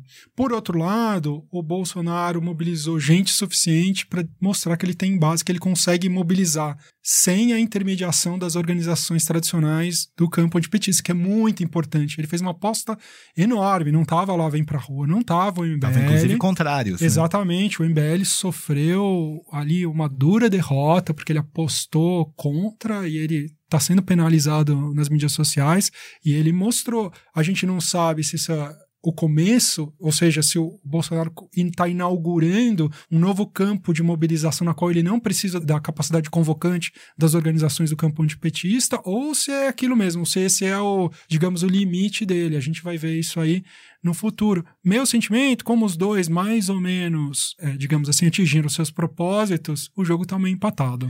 Eu vou dar uma. Vou fugir pela tangente. e dizer. Prefiro que, não opinar. Exatamente. Vou dizer que quem ganhou as manifestações foi a rua. Essa coisa de colocar pessoas na rua, de tirar as pessoas do, do meio online, de que elas realmente se movimentem, ganha cada vez mais peso. Então, assim, porque é mesmo mais difícil, né? Fazer com que as pessoas saiam, se organizem, estejam presentes, e isso vai se tornando um indicador de poder. Só que, de novo, esse é o meu assunto, então eu fico batendo nessa tecla muito. tem muita gente que não consegue estar tá lá, tem muita gente que não sabe que deveria estar tá lá, tem muita gente que não sabe do que se está se tratando naquelas manifestações. Então, embora seja muito importante, muito relevante, não pode ser tomado como todo. O resumo é que, assim, nem a força contrária foi forte o suficiente para dizer vamos brecar essas mudanças, vamos brecar essas reformas. A gente tem um poder tão grande como foi, por exemplo, as manifestações anticorrupção, anti-PT, que culminaram no impeachment da Dilma. Era uma onda, era realmente uma força é, avassaladora. avassaladora. Não conseguiu esse momentum, é forte, mas não é nesse grau ainda. E nem, por outro lado, embora tenha sido uma grande vitória do Bolsonaro mostrar que ele sozinho consegue mobilizar as pessoas, mas não foi uma força acachapante o suficiente para ele dizer que ele vai destruir a roda, como diria a Daenerys, que é, ó, eu sou antissistema, então eu só contra a velha política. O que, que é a nova política? Se a nova política é eu sozinho contra o mundo e eu consigo aprovar tudo, ele não conseguiu força suficiente para que, por exemplo, o Congresso se dobrasse à vontade única dele.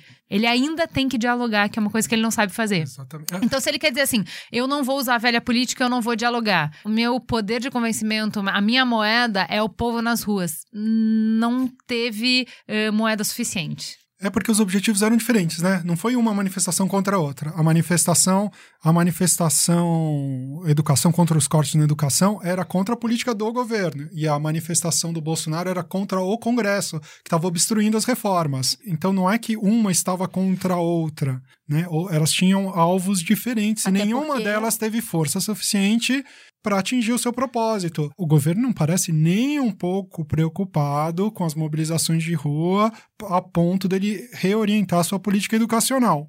E o Congresso não se sentiu nem um pouquinho acuado com essas mobilizações para mudar a sua orientação assim, de desconfiança do governo executivo. Por esse motivo, parece que está meio empatado o jogo. Até porque tem uma terceira via aí, que é uma parcela da população que é contra os cortes na educação, mas que não vai se unir em manifestações onde tem bandeiras do PT, onde está a CUT, tem onde Lula tem o Lula livre. Então, assim, como a gente estava falando, esse é um discurso difícil de dizer. Não, eu apoio cortes na educação e é, é, é muito difícil encontrar alguém que efetivamente defenda isso. Mas não vai compactuar com outras pautas que estão ali presentes e isso vai afastá-los das ruas nesse momento. A gente viu a Glaze tentando colocar ali essa conversa e o Haddad vindo e falando: não, peraí, isso aqui a gente está falando sobre educação, a gente não está falando sobre o Lula livre. Ao mesmo tempo, na manifestação sobre as reformas, eu tenho dúvida até que ponto ela é a favor do Bolsonaro enquanto líder, ou até que ponto é, de novo, o povo usando quem está no poder muito mais como um, um, ator, e ator no sentido de ele não é o, o principal,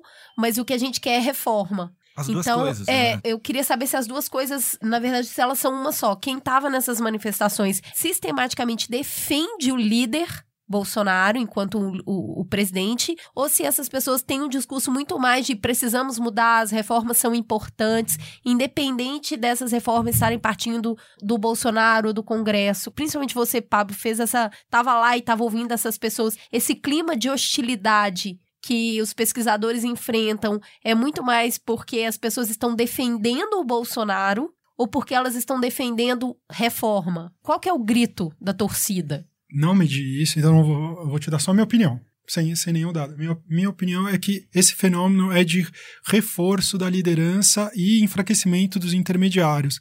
Então, eu acho que o que o Bolsonaro está fazendo é se legitimando e enfraquecendo as instituições intermediárias. A gente está falando de partido político, de organizações convocantes do tipo MBL, vem pra rua. Então, tá, tá, tá vendo, é. exatamente, tá vendo um reforço do líder e acho que esse episódio reforçou. A hostilidade eu acho que tinha a ver com uma campanha que foi feita contra as instituições de pesquisa, né? Então, nos dias anteriores, vários influenciadores ficaram de direita, ficaram falando, ó, oh, OAB, Uni e USP estarão nas ruas boicote, não responda. E por isso que foi muito duro a resposta das pessoas. Elas foram alertadas, houve gente nos caminhões dizendo para não responder. Foi muito duro, assim, a gente não está acostumado, a gente está muito acostumado, a gente faz há muitos anos pesquisa, inclusive na direita eu fui uma das pessoas que sempre defendeu, tem que ir lá, tem que escutar, tem que observar esse fenômeno, não é? Às vezes a gente era maltratado, falava assim, é, USP comunista, esses caras da USP, mas agora, sim,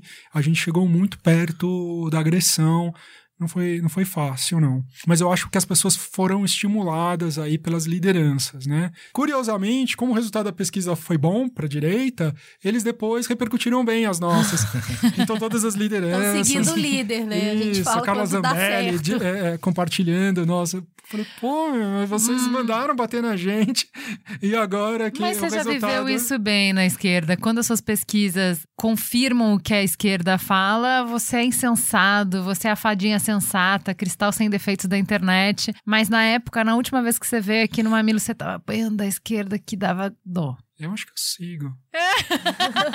Apanha por todos os lados. Eu não tenho inimigos, quero continuar assim, gente, por favor. a gente tem que encerrar, a gente não vai chegar em conclusão nenhuma só para variar. O que eu acho interessante, e isso já vem de um tempo, acho que desde 2013, a gente tá tateando, né? A sensação é que a gente tá perdendo os limites. O jogo era muito conhecido, as regras eram claras, e de repente bagunçaram toda a mesa, bagunçaram todas as regras, e a gente tá tateando para entender o que, que vale e o que, que não vale, quem são os atores, quais são os, as forças envolvidas, quais são os desejos, quais são as novas estratégias. Me incomoda muito quem tem respostas prontas nesse cenário tão mutante e tão diferente que a gente está vivendo. Eu não acho que a gente possa cravar muita coisa, a gente está começando a entender e fico bem feliz da gente ter feito isso, essa conversa de peito aberto aqui, sem precisar chegar em nenhum lugar eu fico com o sentimento que a novidade que a gente tem nessa conversa é o quão cedo aconteceram as manifestações. Se elas acontecem antes dos primeiros seis meses de governo,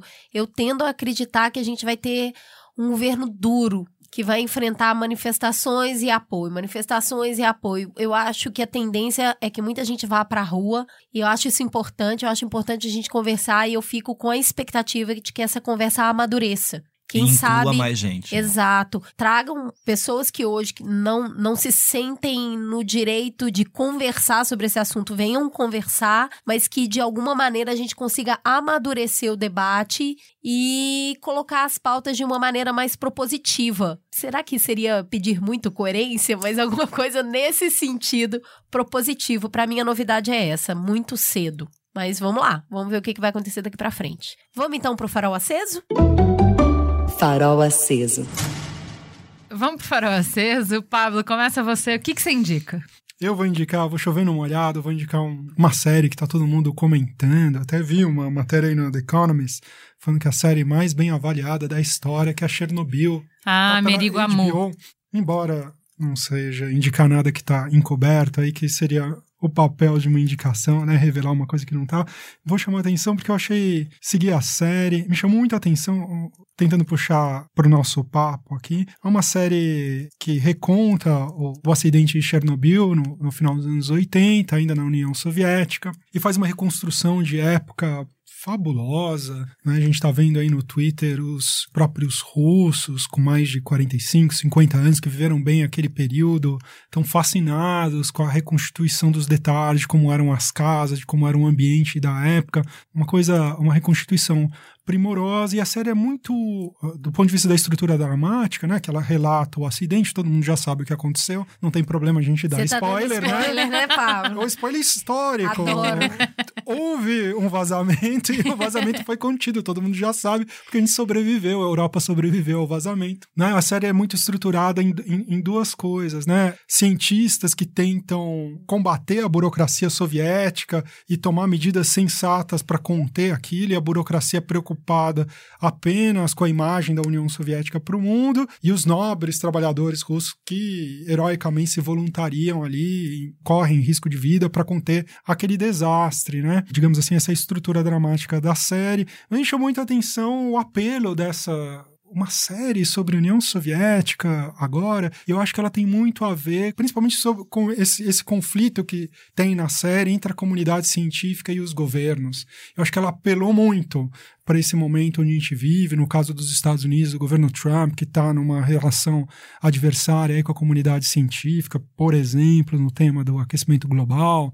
E aqui a gente está vivendo a mesma coisa, o nosso governo desafiando os institutos de pesquisa, desafiando as universidades, né? Então, esse evento remoto, lá nos anos 80, num regime que já caiu, que não existe, né? A gente reconstitui, a gente volta a olhar para ele e a gente se vê nele numa espécie de espelho no passado, num lugar tão distante. Vale a pena ver a série. Muito bem, e você, Felipe? Eu, como a minha primeira vez, não sei quando eu vou voltar, eu tenho um monte de coisa para falar. vou... Abusado. É, mas eu juro que eu vou ser rapidinho. Para começar, o disco novo do Black Alien, que é muito, muito bom. Recomendo muito. Procura aí nas plataformas digitais. No YouTube, o canal do meu amigo Caio Braz. Ele tem feito várias entrevistas interessantes falando desde harmonização facial até redes sociais, passando por gravações em estúdio com músicos. Agora o último é com a Letrux, muito legal. E dois livros. Um que é uma indicação até que quem me deu foi a minha amiga Luísa Futuro, que é o The Contemporary Condition, que é sobre a condição contemporânea que eu acho que vale muito a pena dar uma procurada. E outro livro que chama The Growth, do George Callis, que fala um pouco sobre essa discussão de o quanto uma das saídas para a gente economicamente, socialmente, com relação ao meio ambiente, seja parar de crescer. Então, acho que são algumas dicas interessantes. Ah, o Papa e o Val Harari já já estava falando é, isso faz tempo. Parar com é. E você, Cris, o que, que você indica? É, eu vou perguntar para você primeiro que eu tô procurando uma coisa aqui. O que, que você indica, Ju? Bom, eu vou indicar um filme que tá fazendo também bastante sucesso, não tem nada de novo, nada de especial, todo mundo já vai ver, eu só vou falar o que, que eu achei desse filme, que é o Rocket Man, do hum, Elton John. Obviamente, igual o filme do Queen, que você sai querendo ir num videokê e, e, cantar muito Queen, o Elton John também, hoje de manhã a gente estava todo mundo ouvindo o Elton John aqui, porque eu coloquei, eu tô no looping do Elton John. Eu achei um filme lindíssimo, eu chorei loucamente em várias partes. Ó, novidade, ó, é. novidade.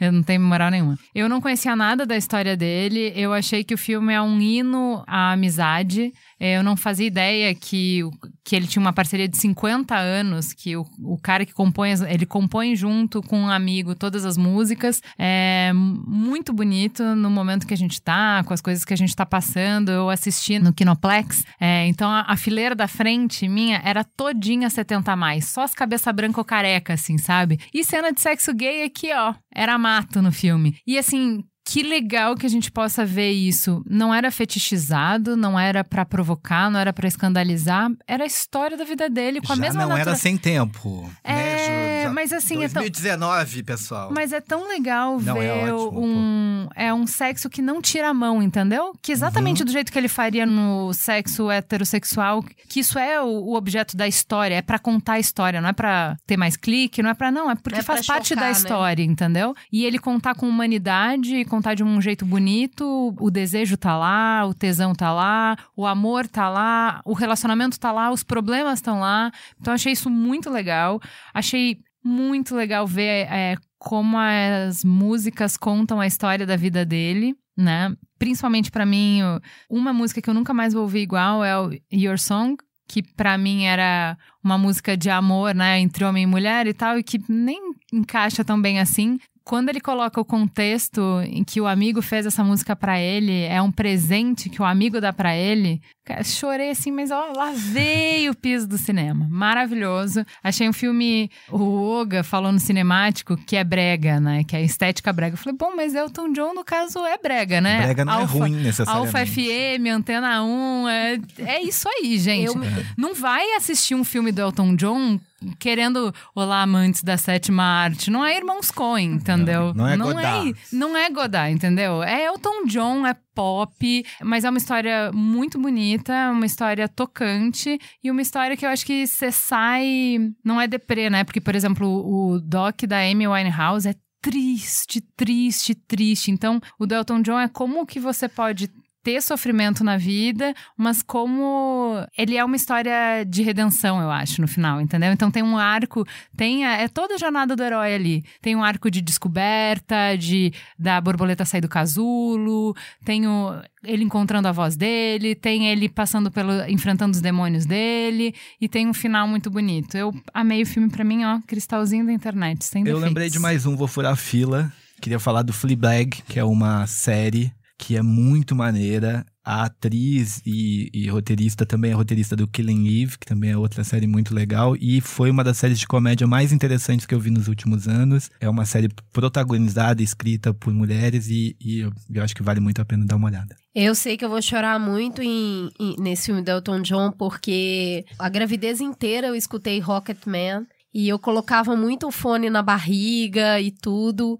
E durante trabalho de parto escutei também. E é muito bonitinho que quando a Amos escuta, começa a música, ele já levanta a cabecinha assim e já começa a sorrir. Então eu já tenho uma relação afetiva com isso, eu já sei que vai ser choro pra mais de metro. Bom, mas como eu não vou no cinema, né? Porque quem tem filho de um ano vai no cinema como, não é mesmo, pessoal? Eu só vou ver que o dia que a Netflix tiver a boa vontade de colocar lá Tem a disponível. sessão materna, tem que, Ah, levar. Aí, se eu choro, ele chora junto. A gente foi no cinema, né? A Ju tava junto. A gente foi assistir um filme. Ele ficou uns 45 minutos dentro do cinema assistindo. Foi bem. Foi bem, Tá tá indo bem, bem, tá indo bem.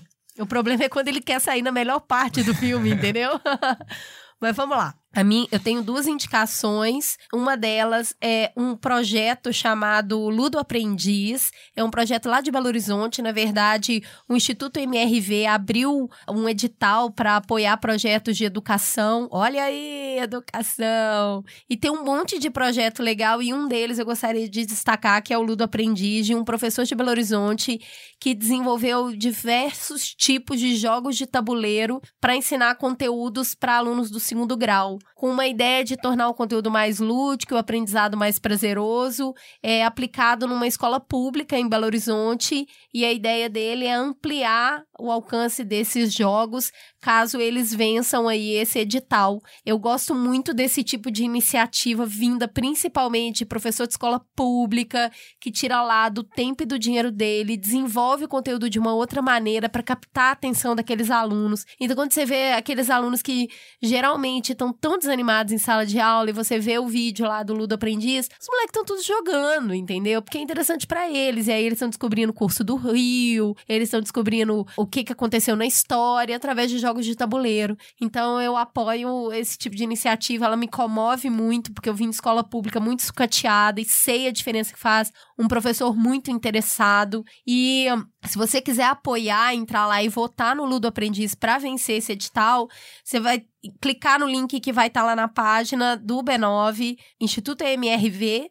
.com.br tem outros projetos muito legais, convido todo mundo a conhecer e esse é o projeto que eu gostaria de apoiar, que eu já apoiei e tô convidando vocês. A outra coisa que eu queria indicar é um perfil no Instagram de um brechó chamado Dê um Rolé Brechó. É bem legal. A pessoa que cuida, me desculpa, eu esqueci o seu nome, eu te procurei loucamente aqui no meu Instagram, mas não tô achando. Já tem um tempão que eu queria te indicar.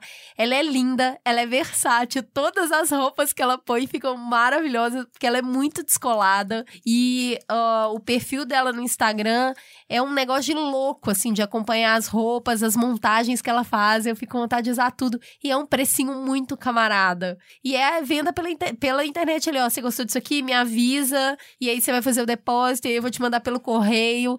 E é um é empreendedorismo na veia, assim. Ela. A pessoa tem o um negócio ali de fazer, fazer bonito de um jeito muito simples. Eu admiro isso demais. Então eu indico o perfil no Instagram, dê um rolê brechó.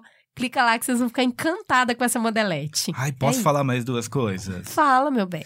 Eu lembrei do meu Rio de Janeiro querido, dois rolés, que lá fala rolé, né? Aí força essa barra. Dois rolés, de graça. Um é a exposição Arte Naif, Nenhum Museu a Menos, no Parque Lage, onde artistas autodidatas pela primeira vez entram numa instituição como o Parque Lage também. E essa eh, exposição é promovida principalmente por causa da- do fechamento do Museu Naif, que é um. Fechou? É, então o museu tá fechado por falta de que é um museu Fantástico. fantástico e essa exposição no, no Parque Lage fala sobre isso, nenhum museu a menos e as obras são incríveis, tem uma intervenção do Rafael Alonso também que é um artista genial e também no Rio de Janeiro a residência aberta no centro L8 Sica, no centro do Rio de Janeiro, que é uma residência de mulheres artistas que tem feito um trabalho super interessante, onde inclusive as pessoas elas convidam as pessoas da sociedade para ir lá dar uma aula e fazer parte da residência com elas. Eu também acho que é um projeto super legal que eu queria passar para o pessoal que está no Rio. Então é isso, gente. É isso, Hum. temos um programa. Vamos então para o Fala que Discuto? Bora. Fala que te escuto. E tem beijo para, Juliana? Onde foram suas andanças com beijos? Sei que tá cheia de beijo. Começa Nossa. por você. Eu tô com beijo demais. Porque tava lá em BH, a gente foi pra apresentar um, um evento no Sebrae, o Sebrae Reload. Uma delícia, um monte de gente legal com uma fome de aprender e muito abraço e beijo. Então vamos lá. Tem a Natália, do Garotas de Maranhão, Joyce, Mariana, Carolina, Marina, Bruna, Isadora, Ludmila, Stephanie, Márcia, Tamires, César, Letícia, Fernanda, Léo, Adriele, Sinara, Cássia, Renata, Júlia, Maria, Laís, João, Larissa, Tânia, Magno, Anelise, Mariana, Júnia, Ana, Maria Elisa, Pedro, Laís, Luísa, Bruno e o namorado Hudson. Beijo. E eu também no Reload, Eniale, Miriam, Fernanda e Taine. E na Natura, que eu fui ter conversa sobre tipos de violência contra a mulher, Segura essa. tipos de violência doméstica, beijo pro Bruno e pra Priscila. Um beijo pra minha mãe que fez um monte de comida gostosa nesse final de semana. Então vamos lá, vamos começar com Fala Que Eu Discuto com o e-mail do Felipe Teixeira. Oi, Ju e Cris, sou o Felipe, tenho 27 anos e, entre outras coisas, trabalho como voluntário no empreendimento de economia solidária na cidade de São Paulo. Esse último episódio sobre o futuro do trabalho tangenciou tantas vezes alguns dos conceitos da economia solidária que eu resolvi escrever para contar um pouquinho sobre o que é isso. Mas só um pouquinho, porque o tema é amplo, fica a sugestão de pauta. Economia solidária é uma forma de organização do trabalho baseada totalmente na autogestão e na participação coletiva e democrática de decisões. Mais do que isso, acredita numa sociedade ampla baseada em trocas justas e na cooperação entre seus participantes. Na economia solidária, todos os membros têm o mesmo valor e têm o mesmo poder de voto. Bom, dito assim parece paraíso, mas claro que há várias dificuldades aí no meio, como ilhas de poder e falta de competitividade, mas acreditamos e muito nessa utopia e seguimos investindo nela. Um beijo e parabéns pelo programa. Eu acho que dá um futuros possíveis, né? Sim! Bom, a gente recebeu um e-mail de uma advogada trabalhista que trabalha com relações trabalhistas e ela fala também sobre a importância de trazer para essa pauta de futuro do trabalho a importância de sindicatos, tem a bancada patronal. Então, é óbvio, né? Foi, foi o que a gente falou no início do programa, que o futuro do trabalho é enorme, a gente está fazendo um recorte pequeno ali, mas ela cita coisas muito importantes aqui, como a reforma trabalhista de 2017, onde os sindicatos ganharam um grande desafio, podendo negociar novas garantias que prevalecem ao previsto em lei, porém perderam uma grande fonte de financiamento com as alterações das regras de contribuição. E aí ela fala quando a gente cita no programa sobre no futuro próximo, talvez não haver funções para todas as pessoas, ela se lembra quando ela participou de sindicatos que tinham a premissa de garantir a quantidade mínima de funcionários em determinados postos de trabalho, então que isso ajuda a distorcer e trazer desigualdade ao sistema. Então é um tema realmente muito amplo, a gente recebeu o retorno de muitas pessoas, principalmente pessoas que trabalham muito dessa área falando sobre liderança e fragilização e novos rótulos, e é bem, é bem por esse lado mesmo. A Gabriela Pellegrini falou: Boa tarde, Mamilândia. Achei a discussão sobre o futuro do trabalho ficou muito presa a uma visão de classe média na maior parte do tempo. A pauta, como sempre, estava maravilhosa, mas eu senti falta de contrapontos. Como é que ficam as questões debatidas quando a gente tira de ser no privilégio o poder de escolha? Dizer que a uberização colocou o país num lugar melhor me soa cruel. Assim como falar sobre ser feliz com menos dinheiro. Menos? De quanto? Só consigo pensar no episódio 191, o avesso da jornada do herói, que a gente falou: se você poupar 10% dos seus rendimentos, peraí, a minha conta já não tá fechando. Como é que a gente questiona tal sucesso aqui? Entendo que o Túlio até entrou nesse questionamento, mas de uma forma diplomática, sem confrontar de verdade as outras ideias. Sabe aquele meme soco no estômago que diz que durante alguns anos tivemos filhos de empregadas e operários virando engenheiros e agora temos engenheiros virando Ubers? Então, isso por si só já é muito ruim. A uberização não é um avanço e sim a deteriorização do sistema vigente de trabalho.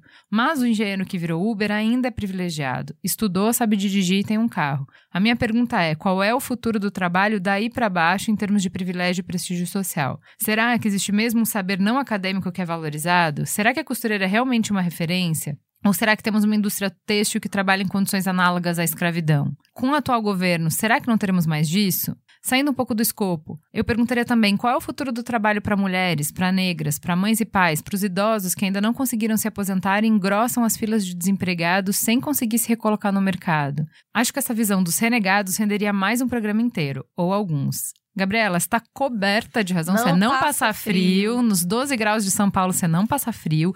Quando a gente fez a introdução, a gente falou: ó, futuro do trabalho é um tema gigantesco. A gente vai fazer um recorte aqui. E a gente falou desses dois recortes, mas tem muitos outros recortes para fazer, tem muito pano para manga. A gente ainda vai falar bastante de trabalho, porque tem muitas transformações e tem muitos questionamentos que estão cobertos de razão. E você pode continuar tendo razão nos seguindo no Twitter, no perfil mamilospod. Não só comentando os episódios, mas indicando gente para participar, mandando muito beijo e carinho, que a gente não se cansa disso. A A Privilegiada disse: esse episódio e o 154, Você Não É o Seu Trabalho, são absolutamente incríveis. O José Aragão Júnior disse: Geralmente eu gosto muito do Mamilos, entrevistas esclarecedoras e opiniões pragmáticas.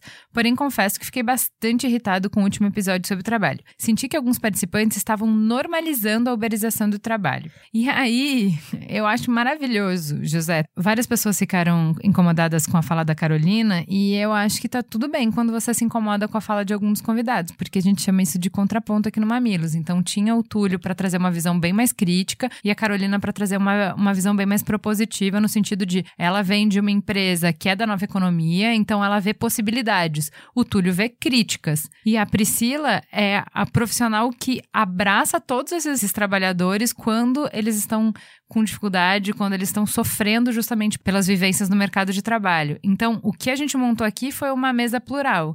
E aí isso vai incomodar. Quem concorda mais com o Túlio vai se incomodar com a Carol, quem concorda mais com a Carol vai se incomodar com o Túlio. É para isso mesmo. Se não tiver abordagens diferentes, aí meio que não é um mamilos. A senhora Veguini disse: Meninas, até curti o assunto da semana, mas eu particularmente esperava mais sobre a relação do empregador e as reformas trabalhistas e essa realidade que vem cada vez desempregando mais pessoas e contratando mão de obra barata. Bom, de novo, né? São recortes. A gente falou um pouco sobre precarização do trabalho, mas esse assunto rende pano pra manga mesmo. Arroba você está louca disse, chorando no ônibus ouvindo a crônica do Ricardo Terto nas vozes da Cris e da Ju no Mamilo sobre o futuro do trabalho. Todo dia um motivo novo para lavar o transporte público. Tá limpinho. é isso, gente. Muito obrigada e até semana que vem. Temos um programa? Temos um programa. Fica a gostosa sensação de mais um Mamilos no ar. Beijo.